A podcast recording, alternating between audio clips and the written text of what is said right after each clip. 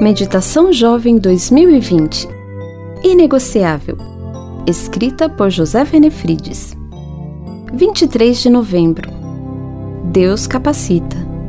De modo que não lhes falta nenhum dom espiritual, enquanto vocês esperam que o nosso Senhor Jesus Cristo seja revelado. 1 aos Coríntios 1, 7 Já vi muita gente entrar em desespero diante do desafio de fazer alguma coisa na igreja.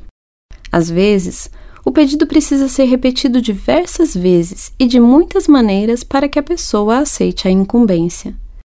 No entanto, por mais resistente e temerosa que a pessoa esteja, quando vai realizar a atividade pedida, se sai muito bem.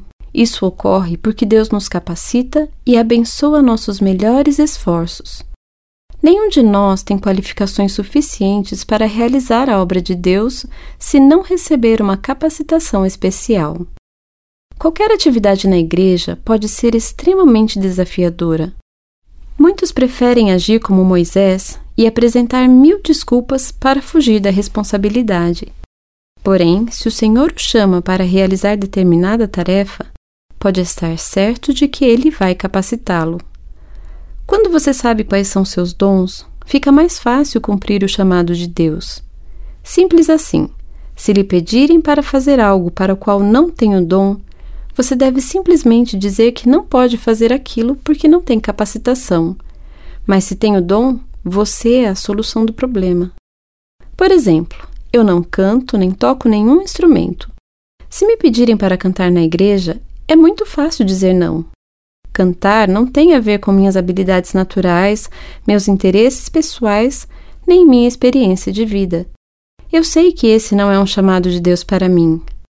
Mas, se me pedirem para pregar ou ensinar, isso está de acordo com as minhas habilidades, talentos e dons. Só vou dizer não se a minha agenda não permitir.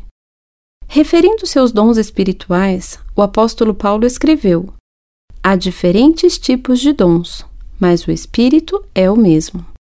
E depois de mencionar vários dons, Paulo arrematou dizendo que o Espírito Santo é soberanamente responsável pela distribuição. O poder não está no dom nem na pessoa que o exerce, mas no Espírito Santo que o concede. A ênfase está no doador, e não no dom ou no receptor. É Deus quem chama, é Deus quem capacita. Os dons são uma indicação de que Deus pode estar chamando você. Em geral, o chamado divino coincide com os dons recebidos. E, quando não coincide, ele soberanamente capacita quem foi chamado. Existe alguma situação em sua vida que indica claramente um chamado de Deus para você? Só há uma resposta que ele aceita. Eu sou Sandra Barbosa e trabalho na CBB.